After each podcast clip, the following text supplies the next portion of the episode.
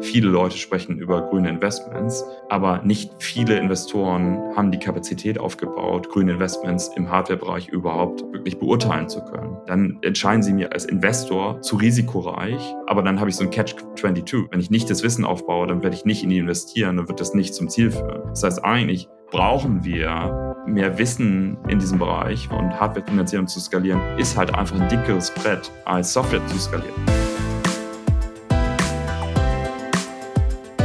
So geht's Startup mit Sarah Heuberger.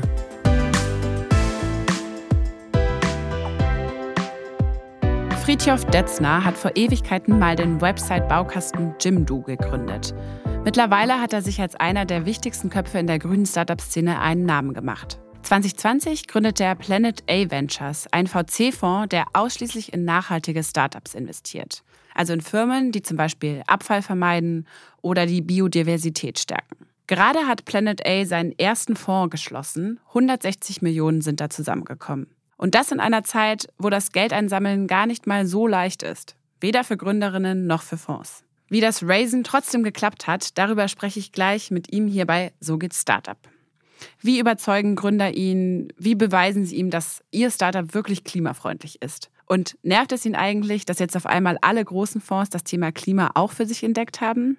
Also verliert Planet A damit sozusagen sein Alleinstellungsmerkmal. All das will ich von Fritjof wissen. Hi Fritjof, schön, dass du da bist. Ja, ich freue mich sehr, da zu sein. Vielen Dank, Sarah. Ihr habt jetzt gerade den ersten Fonds abgeschlossen. 160 Millionen waren das. Jetzt habt ihr dafür verhältnismäßig lange gebraucht, also 2020 angefangen. Man hätte meinen können, dass das mit dem Thema Klima schneller geht. Woran lag das? Ja, so, so richtig angefangen haben wir ehrlicherweise mit dem Fundraising erst äh, so ähm, ja, Mitte 2021 um das erste Closing dann im Oktober ähm, 21 gemacht mit 26 Millionen und hatten insgesamt eigentlich vor 100 Millionen zu raisen und dass wir jetzt bei 160 Millionen rausgekommen sind, ist natürlich irgendwie ganz toll. Also glaubst du, dass es auch irgendwie was damit zu tun hat, dass ihr Climate Investor seid? Also ihr habt zum Beispiel große Namen wie BMW oder Rewe oder die KfW drin. Glaubst du, die haben euch schon das Geld auch gegeben, ähm, wenn ihr nicht Climate Focus gewesen wärt? Also hätten die euch trotzdem dann das Geld gegeben? Ist natürlich eine Frage, die, die, die ich kaum beantworten kann, weil ähm, wir sind, wir haben uns gegründet, um eine Veränderung in diesen Markt zu bringen. Also nicht nur ähm, zu investieren, was grün klingt, sondern wirklich eigentlich die Datengrundlage zu erschaffen, um wirklich die, die Evidenz zu erzeugen, dass die Startups, in die wir investieren, wenn sie groß werden, wenn sie in die Skalierung kommen, wirklich einen signifikanten Teil zur Lösung unserer Probleme von heute beitragen. Und ich glaube, das ist die Veränderung, die wir, die wir reinbringen wollen. Und das war am Anfang auch nicht nur leicht. Also, weil äh, letztendlich haben wir ein anderes Setup gewählt als ein normaler Fonds. Ein normaler Fonds hat natürlich größtenteils äh, Businessleute mit im Invest Investment-Team und wir machen was Besonderes. Wir haben auch Wissenschaftler mit im Investment-Team. Das heißt, ähm, letztendlich ist das erstmal ein grundlegend anderes Setup, weil bei uns die Wissenschaft die Möglichkeit hat, jeden Deal abzulehnen. Und das muss man, glaube ich, erstmal einmal sagen und verstehen.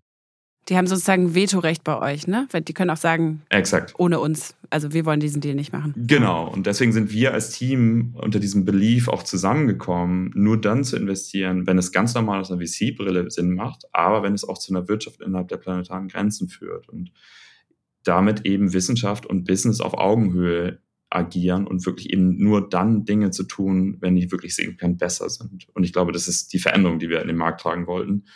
Und letztendlich ja, das ist, das ist das, was wir gemacht haben. Und wie schwer oder einfach war das, das den Fondsinvestoren zu verklickern, also den Limited Partnern, also die, die den Fonds das Geld geben? Weil es erstmal grundsätzlich anders war, war es am Anfang nicht leicht. Also weil es natürlich Fragen aufgeworfen hat. Also Fragen wie, ähm, hey, aber könnt ihr dann schnell genug agieren, weil ihr habt ja irgendwie äh, eine zusätzliche ein Prozess drin in eurem Investmentprozess äh, so und da dürfen noch mehr Leute mitspringen oder dann, hey, das sind ja zusätzliche Kosten, die dann anfallen für den Fund, seid ihr dann kompetitiv?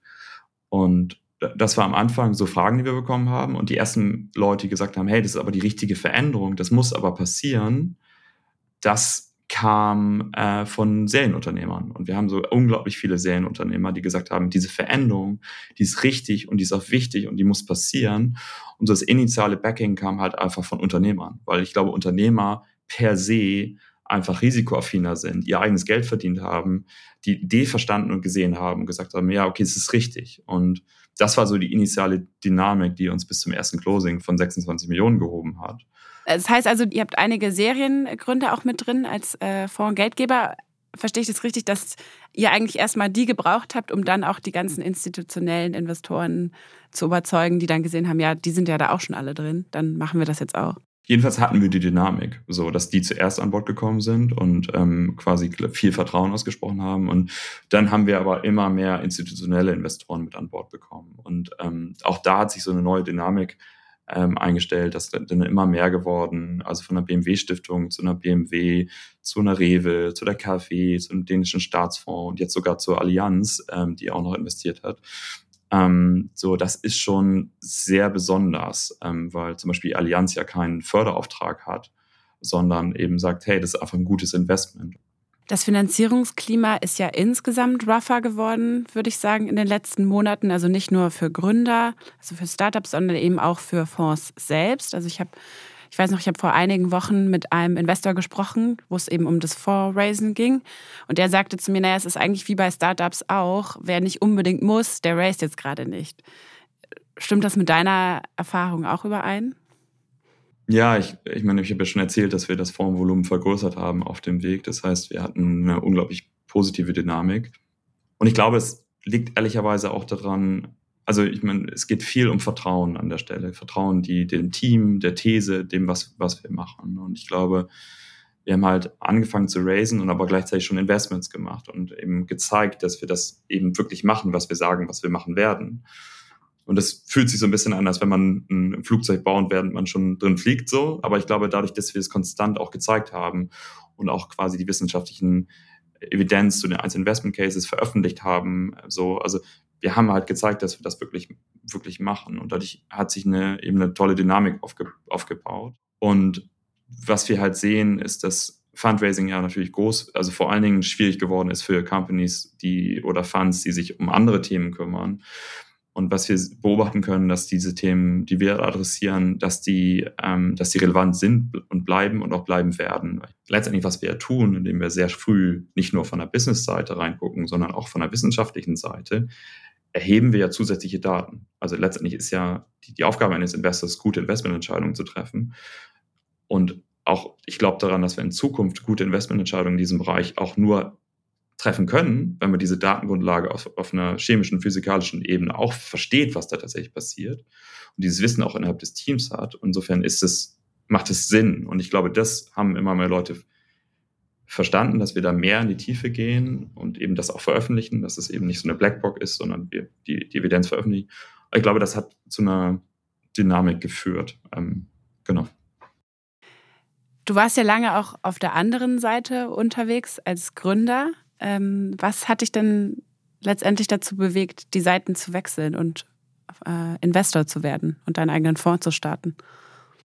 Ja, nach 18 Jahren, die ich mit meinen beiden tollen Mitgründern Matthias und Christian Jimdo aufbauen durfte und die Firmen davor, also so alt ist Jimdo ja noch nicht, ähm, das habe ich gemerkt, ich möchte eigentlich noch was anderes machen und auch ähm, gemerkt, so ich würde gerne noch mal, also ich habe meine erste Firma ja, aus der dann Jimdo geworden ist, mit 16 äh, noch in der Schulzeit gegründet und habe nie was anderes gemacht. Und dann irgendwann, als die Firma eben schon groß war, habe ich gemerkt, hey, ich möchte, möchte irgendwie noch mal raus. Und ähm, habe dann auch durch großes Glück die Möglichkeit gehabt, eine zehnteilige Fernsehdokumentationsserie mit der Deutschen Welle ähm, zu drehen. Also unfassbarer Zufall, ehrlicherweise. Ein Freund von mir hat gehört, dass ich rausgehe aus der operativen Rolle und gefragt, ob er das Konzept schreiben darf. Und dann hat die Deutsche Welle Ja gesagt.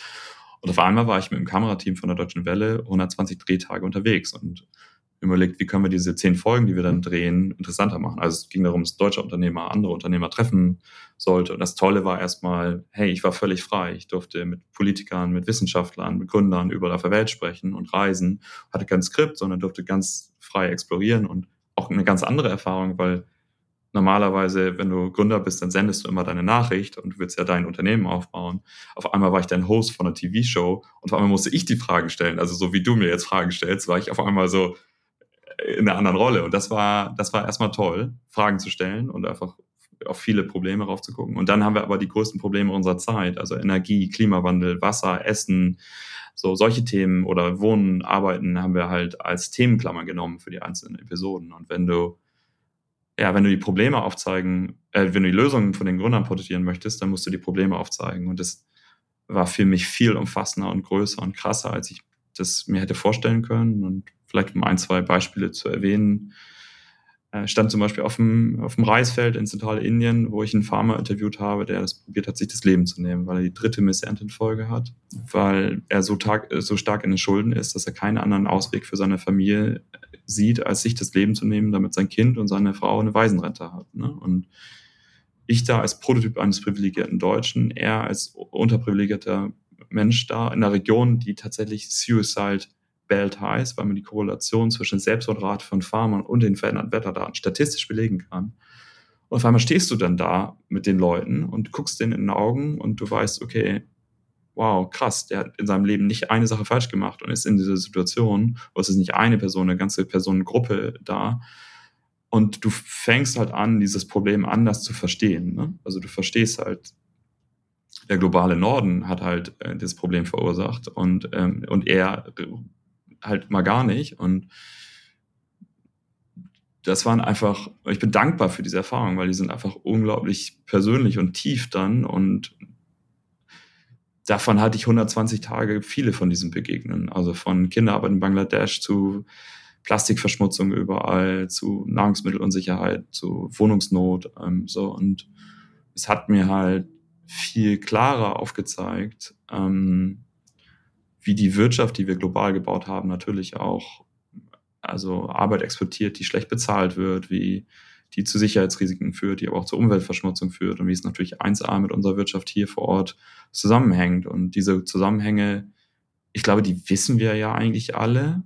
Das Ding ist nur, sie wirklich zu erleben und auch mit den einzelnen Personen zu sprechen und dann in 120 Tagen ganz viele dieser Gespräche zu führen, war eine einzigartige Möglichkeit für mich, das greifbarer zu bekommen und bin sehr dankbar. Und dann hast du die Doku abgeschlossen, wusstest du dann, okay, jetzt muss ich irgendwie was anderes machen und hast dann angefangen, ja auch dir Mitstreiter zu suchen. Ich glaube, zu sechs seid ihr insgesamt bei Planet A und dann habt ihr angefangen, euch so zusammenzufinden. Ja, genau. Ich habe noch kurz einen so ein Impact-Startup mitgegründet und habe aber in dem Aufbau ähm, eine starke Wissenschaftlerin kennengelernt. Und die hat mir Lebenszyklusanalysen erklärt, also in kurz Ökobilanzen.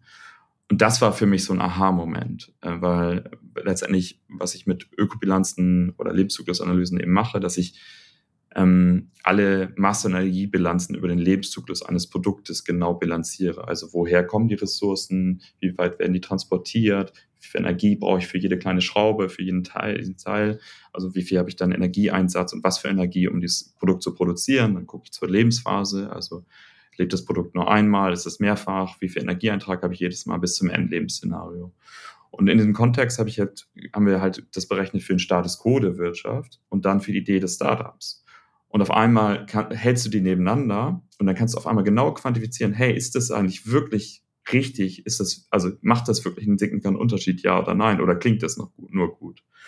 Und da hat es in meinem Kopf damals Knick gemacht und dann wusste ich, okay, man sollte ja mal einen Fund bauen, so ungefähr, der nur in Unternehmen investiert, die, wenn sie in die Skalierung kommen, wirklich Teil der Lösung sind. Weil ich oder wir bei Planet A glauben daran, dass es nicht reicht, irgendwie mit der Gießkanne mit Geld über Ideen rüberzugehen, die alle irgendwie grün klingen, sondern wir haben so limitiert Zeit, dass wir die Dinge fördern müssen, die wirklich, wenn sie groß werden, einen signifikanten Teil der Lösung ausmachen können. Und um diesen Belief herum, und das ist das auch, was ich eben mit Wissenschaft meinte, also die, diese Evidenz zu erzeugen, sind wir als Gründungsteam zusammengekommen und da muss ich sagen, muss ich echt unglaublich dankbar, mit diesen ganzen verdammt starken Leuten zusammenzuarbeiten, ähm, weil ich einfach so viel lerne jeden Tag mit denen zusammen. Ja. Ich habe mal äh, deinen äh, Mitgründer äh, Nick de la Forge äh, kennengelernt. Der hat mir auch eine ganz äh, witzige Geschichte erzählt, wie er zusammengefunden hat. Äh, stimmt es denn, dass ihr genau die gleiche Namensidee hattet? Also beide Planet A irgendwas machen wolltet? Ja, ja, das ist echt eine, eine super Geschichte. Also ähm, wir haben beide mit Mike Neff, viele Grüße an dieser Stelle, der hat Doodle gegründet, das Abstimmungstool. Und mit dem habe ich in der frühen Phase gesprochen. Und ähm, dann hat er irgendwie ein Jahr später gesagt, hey, du musst mal Nick kennenlernen. Und dann haben wir telefoniert. habe ich eine halbe Stunde erzählt, was wir machen. Nick eine halbe Stunde erzählt, was er so vorhat. Und dann fragte er mich, hey, wie wollten ihr das nennen? Und ich gesagt, ja, Planet A wie willst du das sonst nennen, habe ich gesagt. Und dann antwortet er und sagt, ja, wie willst du das sonst nennen? Stellte sich raus, er hat planeta.ventures als Domain, wir hatten planeta.com. Einen Tag später war er bei mir in der Küche und dann haben wir gesagt, ja, wir können es auch zusammen machen. Und das war eine meiner wichtigsten Entscheidungen in meinem Leben, das mit Nick zusammen machen zu dürfen. So, ja. Und dann gibt es ja auch noch Plan A, das ist so ein, ja. Climate Tech Startup. Da muss man aufpassen, dass man da nicht durcheinander kommt. Ja, die kenne ich auch gut. Ich bin in einer Obama Leadership Gruppe mit ihr zusammen. Das ist natürlich auch lustig. Da gibt es dann Planet A und Plan A. mit der Gründerin Lubomila. Ja, genau. genau. Ja, sehr gut. Aber ihr seid nicht investiert, ne? Nee, sind wir nicht. Plan A, Planet A ist nicht investiert in Plan A. Nee. Gut, dann lass uns doch mal kurz darüber sprechen, wie ihr eure Investments genau auswählt. Also du hast jetzt gerade schon kurz das Konzept der Lebenszyklusanalyse erwähnt. Das ist ja für euch ganz, ganz wichtig auch. Darauf basiert ihr das ja auch viel. Ihr seid aktuell in 14 Firmen investiert, wenn mhm. ich das ja. richtig im Kopf habe. Darunter zum Beispiel Traces äh, Materials. Die ent entwickeln so eine Plastikalternative oder eben bei Dance. Das hat ja dein ehemaliger Gymnu-Mitgründer Christian Springhup gegründet, zusammen mit den Soundcloud-Chefs. Und übrigens sind äh, sowohl die Traceless-Gründerin als auch Christian Warmann waren auch schon bei uns im Podcast, also falls ihr das nachholen wollt. Genau, wie wählt ihr denn so ein äh, Investment aus? Also vielleicht können wir bei einem der beiden Beispiele bleiben. Ja, genau. Vielleicht nochmal ganz abstrakt, wir machen Hard- und Software-Investments. Also ich glaube, das ist einmal vorweg gesagt, ähm, weil letztendlich werden wir die Problemstellungen unserer Zeit äh, nicht über Software alleine lösen können. Ich glaube, es ist eigentlich ein No-Brainer, ähm, aber. Das waren jetzt zwei Beispiele, die ja Hardware genau, genau. fokussiert sind. Ja, ja mhm. genau. Ja, letztendlich investieren wir prinzipiell schon sehr breit. Also ähm, über alle Bereiche der EU-Taxonomie. Also es kann, kann Essen sein, kann Mobilität, kann Energie sein, können vor allen Dingen neue Materialien sein. Um, ähm, und dann gucken wir sehr schnell, also da sehr breit, Hardware, Software und sehr breit eigentlich.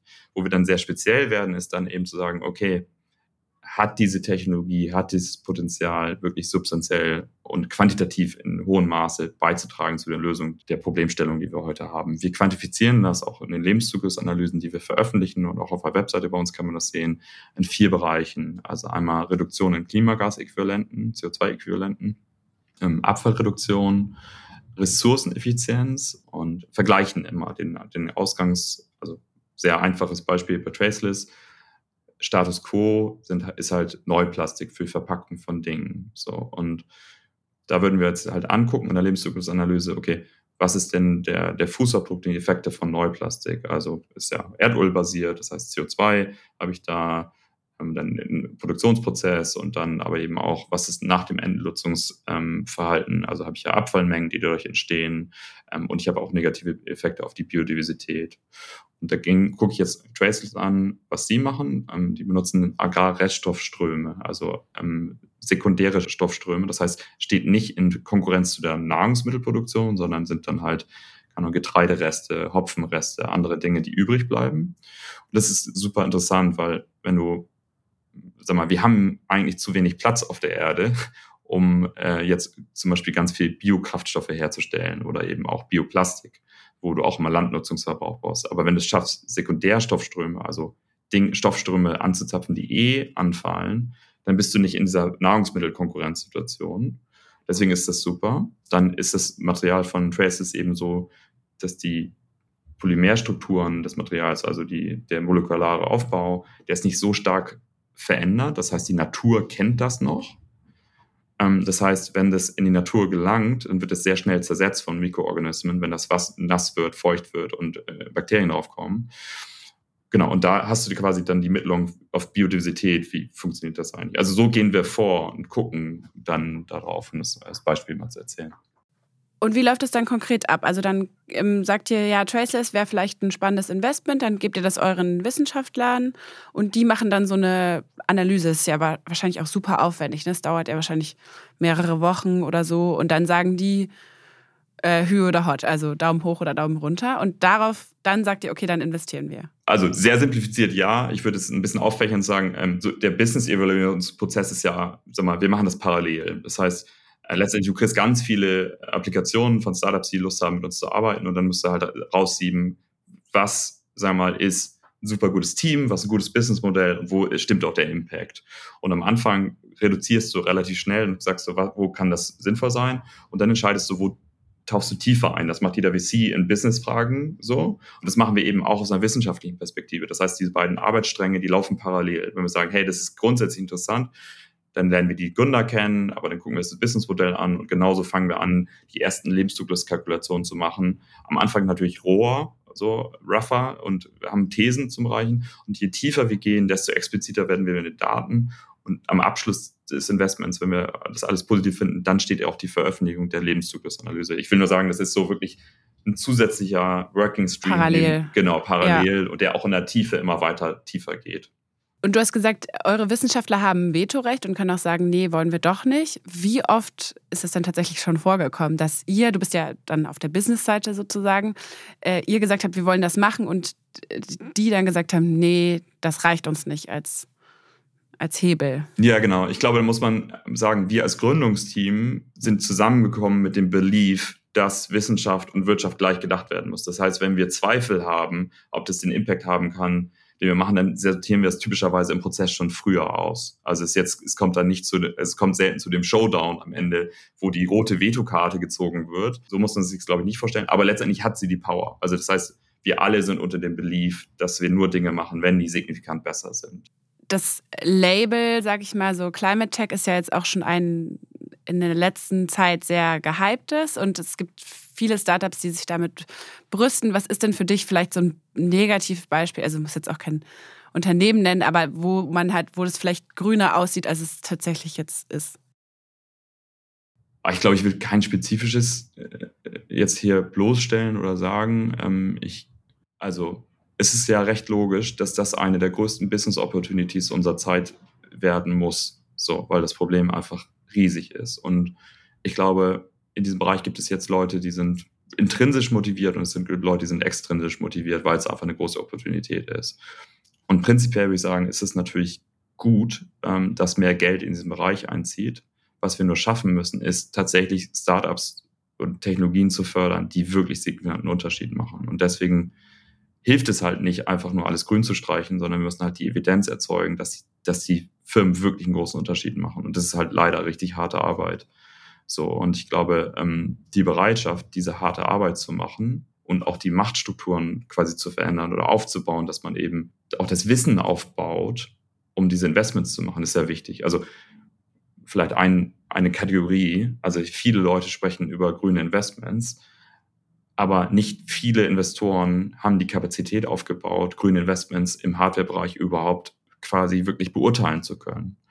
Und wenn ich die Sachen nicht beurteilen kann, dann entscheiden sie mir als Risiko, also als, als Investor zu risikoreich. Aber dann habe ich so ein Catch-22. Also dann werde ich halt, wenn ich nicht das Wissen aufbaue, dann wird, wird, werde ich nicht in die investieren und wird das nicht zum Ziel führen. Das heißt, eigentlich brauchen wir mehr Wissen quasi verfügbar in, in diesem Bereich, weil, weil wir Hardware finanzieren und skalieren müssen. Und Hardware zu finanzieren und zu skalieren ist halt einfach ein dickeres Brett, als Software zu, zu skalieren. Das sage ich als eine Person, die ein Softwareunternehmen gebaut hat. Also wenn du die Serverplattform gut gebaut hast, in einer guten Architektur, dann ist die Skalierung, hat ja halt keine zusätzlichen Risiken. Wenn ich aber in Hardware-Skalierung gehe, also in Traceless, dann ist ja irgendwann ein Labor, dann ist halt irgendwie kleine Anlage, wo ich zeige, dass es funktionieren kann. Dann gehe ich irgendwann in, in Prototypen, gehe in ja, so ein Early Prototype Conversation Plant und dann gehe ich halt weiter. So. Und da habe ich jetzt nicht nur Risiken in, in dem Intellectual Property in, drin, also in, in der Technologie, sondern eben Skalierungsrisiken jedes Mal, wenn ich die, die Factory einen größer mache. Und das sind halt Schwierigkeiten. Und ich weiß, dass ich das jetzt ein bisschen kaper, gerade deine, deine Frage, aber das sind halt Schwierigkeiten, die wir, die wir adressieren müssen und wo, wo wir die Kapazität aufbauen müssen, mit diesen Risiken umgehen zu können, weil es wichtig ist, dass wir es hinkriegen jetzt hast du es selber schon angesprochen, so dieses ganze Thema. Also einerseits ist es natürlich ja super, dass auch traditionelle Investoren das Thema Climate Tech ähm, immer mehr für sich entdecken und da auch ähm, Schecks schreiben. Aber ja, inwiefern siehst du das vielleicht auch kritisch, dass das, ich will mich jetzt davor hüten, dass das zu sagen, dass das Thema Klimaschutz ein Hype-Thema ist, aber inwiefern besteht denn die Gefahr, dass sie dann vielleicht auch wieder das Interesse verlieren könnten, wenn sie merken, okay, es ist vielleicht doch nicht so eine easy Investment Opportunity wie gehofft? Das, das ist eine gute Frage. Ich, ich meine, ich würde mir wünschen, dass die Schlussfolgerung davon ist, die Kapazitäten aufzubauen. Also ich, ich kaper deine Frage wieder, aber ich komme darauf zurück. Ähm, ich glaube, wir sind in so einer All-Hands-on-Deck-Situation in, in der Wirtschaft. Ich glaube, es war was ganz anderes in der Vergangenheit, dass eine neue Technologie kam, wir haben ein Plattformmodell gebaut und dann wurde das groß gemacht. Dann bist du innerhalb einer sehr überschaubaren Bereichs unterwegs. Ich glaube, die Krise, ähm, in der wir jetzt sind, die, die, die funktioniert ganz anders. Also da sind, da ist die Politik, die relevante Regulatorik verändert, steigende CO2-Preise, andere Regulatoriken, Plastikverbote. Also es passiert ganz viel und die Rahmenbedingungen ändern sich die ganze Zeit. So, dann hast du ähm, Aktivisten, die die Politik wieder accountable halten, auch Dinge, Dinge zu tun. Das ist auch wichtig. Dann geht es um uns, über persönlichen Konsum sprechen wir viel, wie kann ich Konsumpatterns verändern. Und jetzt geht es darin auch natürlich, Investoren wollen immer grüner investieren, müssen diese Kapazitäten aufbauen, das Wissen aufbauen, was ich gerade beschrieben habe. Und durch diese ganzen Veränderungen des Marktes sehen wir auch gerade in den USA versus äh, Europa, wo sind die besten Gründungsbedingungen eigentlich für grüne neue Technologien, ähm, ist auch ein Wettkampf. Das heißt, diese ganze Landscape ist halt viel, viel komplexer. Ähm, und ich glaube, das, muss man, glaube ich, erstmal akzeptieren, dass da, dass da mehr Bewegung drin ist, man mit mehr Wissen arbeiten muss und dass sich auch das regulatorische Veränderungen, Auswirkungen haben, wie man investieren sollte. Und ich glaube, diese Kapazität, mit dieser Komplexität auch umgehen zu können und die Zusammenhänge zu begreifen, ist eine wichtige, jedenfalls geben wir uns viel Mühe äh, bei Planet A, genau dieses Wissen aufzubauen, um auch bessere Entscheidungen treffen zu können. Und ich würde mir wünschen, quasi, dass es viele Leute machen und auch viele Leute quasi wissenschaftlich auf die Cases raufgucken und quasi eben naturwissenschaftlich das verstehen wollen, was da passiert, anstatt nur irgendwie Chips in Dinge reinzusetzen, zu sagen, es wird schon gut gehen. Und dann hat es den Effekt, den du beschrieben hast, glaube ich, dann werden die wieder, wieder davon weggehen. Aber ich sehe es relativ alternativlos. Also wir müssen es ja schaffen, diese Technologien zu fördern und schnell groß zu kriegen. Ähm, insofern würde ich sagen, die, das Wissen aufzubauen, präzisere, bessere Entscheidungen zu treffen, ist eigentlich ein No-Brainer, dass ein Investor das tun sollte. Insofern würde ich mir wünschen, dass das viele Leute machen. Und bei dem Thema Climate Tech bleiben. Ja, genau, das ist die Konsequenz, ja, genau, weil da muss halt massiv Geld rein auf verschiedenen Ebenen eben nicht nur Early Stage, auch Later Stage Growth Funds. Ähm, wir brauchen Debt-Finanzierung von, von Banken für die Skalierung von den Fabriken, Venture Debt, also wir brauchen große Growth Funds, die da reingehen. Also das ist ein ganzes Universum und wir brauchen einfach andere, besser entwickelte ähm, Tools. Und jetzt sehen wir auch, dass immer mehr Public Funding in diesen Markt reingeht, was wir auch begrüßen und auch gut finden, weil einfach die Größenordnung dieser Problemstellung so riesig ist, dass wir wahnsinnig viel Geld brauchen. Aber nur Geld alleine ist, glaube ich, ein Ding. Und das begrüße ich. Und dann die Präzision des Geldes ist, glaube ich, der zweite Stellhebel. Aber mal angenommen, es fließt immer mehr Geld rein in den Sektor, was ja erstmal super ist. Aber wie könnt ihr euch da dann noch differenzieren? Also verliert ihr dann nicht so ein bisschen euer äh, Alleinstellungsmerkmal als die, die sich mit Climate Tech auskennen? Erstmal würde ich mir es wünschen, dass das passiert. Weil ich glaube, das ist die Veränderung, die wir sehen müssen in dem Markt. Und ich glaube, das ist erstmal das Wichtigste zu sagen, das ist richtig, wenn das passiert. Und in gewisser Weise ist es auch lustig, weil wir auch andere Generous VCs unser Wissen weitergeben und ja schulen in den Sachen, die wir machen. Natürlich schmälert das vielleicht genauso, wie du sagst, unseren USP. Auf der anderen Seite bringt es mehr Leute daran, also besser informiert zu investieren. Das ist erstmal gut so für, die, für das Problem, an dem wir eigentlich auch arbeiten bei Planet A. So, und dann ist es auch so, ich meine, wir lernen wahnsinnig schnell und wir haben, ja, an uns ist jetzt auch nach dem Fundraising daran, diesen Startups halt maximal zu helfen. Die, die, die, ich meine, das sind die wirklichen Helden der Geschichte. Das sind ja nicht wir als Fund. So, sondern die Leute, die wirklich die harte Arbeit machen und die Welt dekarbonisieren und verändern und die Biodiversität schützen, die sind ja die Startups. So, das, und letztendlich gehe ich davon aus, wenn wir einfach einen guten Job machen an der Stelle, dann wird sich das schon rumsprechen. Und das wäre der Anspruch, an dem ich dann uns gerne messen würde. Im letzten Jahr sind die Bewertungen ja eigentlich bei fast allen Startups ähm, schon stark runtergegangen. Wie war das denn bei Climate Tech-Firmen? Also ist das da, sind da die Bewertungen auch gesunken? Weniger auf jeden Fall. Also sie erscheinen sehr viel stabiler.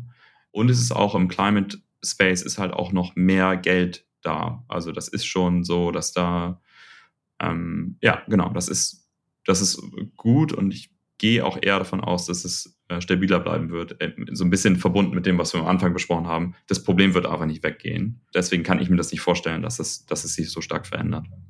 Das heißt also, wenn ich jetzt ein Startup, ein grünes Startup gerade gegründet habe und äh, trotzdem raisen muss, trotz der schwierigen Bedingungen, würdest du sagen, ja, alles easy? Nee, Nee, nee, nee, nee, nee, sorry. Nee, nee, den Eindruck möchte ich nicht, den möchte ich nicht ähm, erwecken. Es ist nicht alles easy, sondern es ist, es ist eine ganz schwierige Zeit. Also auch für alle in, in dem Bereich. Vielleicht kannst du ja auch eher, können wir es ja vielleicht positiv formulieren. Was hast du denn vielleicht für Tipps für äh, Gründerinnen, die trotz, in, trotz der schwierigen Zeit gerade raisen müssen und sich halt auch als grünes Startup positionieren? Also ein Tipp, den ich halt immer geben würde, ist sagen, ähm, auch sich damit den Effekt, den man hat auf die Welt, auch anfangen zu bilanzieren. Also nicht, nicht nur eine Wirkungskette aufzubauen, sondern die ersten Datengrundlagen einfach, also je nachdem, wo ich in der Journey bin, ähm, auch die Evidenz zu erzeugen über den Impact, den man hat an der Stelle. Ich glaube, das, das ist wichtig. Und dann halt mit den relevanten Investoren zu sprechen, die wirklich die Expertise haben in den, in, in den Bereichen, so, also die dann auch wirklich verstehen, was, was man da macht. Ähm, und dann was wir halt auch öfter machen, ist auch schon in Konsortium mit Generalist VCs auch zu investieren. Und das kann dann auch total gut sein für, für so ein Startup. Also, dass man auch überlegt, hey, welche Hilfe auf dem Weg später bekomme ich denn von wem? Also vielleicht ein traditioneller und ein Klima-VC, wie ihr einer seid. Genau, also es ja, hängt eben darauf an, was, ähm, was möchte ich denn neben dem Geld? Also was würde mir noch helfen? Also ist es vielleicht B2B-Marktzugang oder ist es, ist es Talent oder was auch immer? Also es sind auch Dinge, die wir natürlich ähm, viel helfen können, aber trotzdem kann es sinnvoll sein, darüber nachzudenken. Und in welchem Stadium investiert ihr ungefähr? Also ist eher dann so Pre-Seed, Seed oder was sind das so für Größe, Investmentgrößen, die ihr schreibt? Ja, Pre-Seed, Seed ähm, bei Software, bei Hardware ein bisschen später, tendenziell eher Series A, aber auch manchmal früher. Genau, und initiale Ticket-Size ist so zwischen 500.000 und dreieinhalb Millionen. Und jetzt, wo der äh, Fonds abgeschlossen ist, fokussierst du dich jetzt ausschließlich auf die Investmentsuche oder was steht so in den nächsten Monaten an? Genau, also für uns ist äh, bei Planet A insgesamt, äh, wir streben eine Portfolio-Size von, von 30 Companies an. Also das heißt, so die Hälfte haben wir tatsächlich schon investiert. Genau, das heißt, aber das ist natürlich Prio Nummer eins. Ähm, und das Zweite, was, was ich jetzt persönlich mache, ist ähm, ganz stark nach dem Fundraising in das Portfolio Enablement, also Plattform bauen. Wie können wir eigentlich den, den Startups helfen? Wie können wir ersten Umsatz bringen? Wie können wir bei Talent äh, oder Story helfen? Also da ganz intensiv reinzugehen und wirklich für die Gründer da zu sein und zu sagen, hey, hier, ich verstehe, wie hart das ist. Erzähl mal, was wir machen können, damit wir euch auf der Reise helfen können. Friedhof, schön, dass du bei uns bei So geht Startup äh, zu Gast warst. Das war es wieder ähm, für diese Woche mit der Folge. Und ähm, wenn euch das ganze Thema Climate Tech interessiert, dann schaut doch auch gerne mal bei Gründerszene vorbei. Da haben wir auch viele Artikel dazu, Interviews oder äh, Pitch Decks auch von grünen Startups, wo man sich inspirieren lassen kann. Danke dir. Ja, danke dir.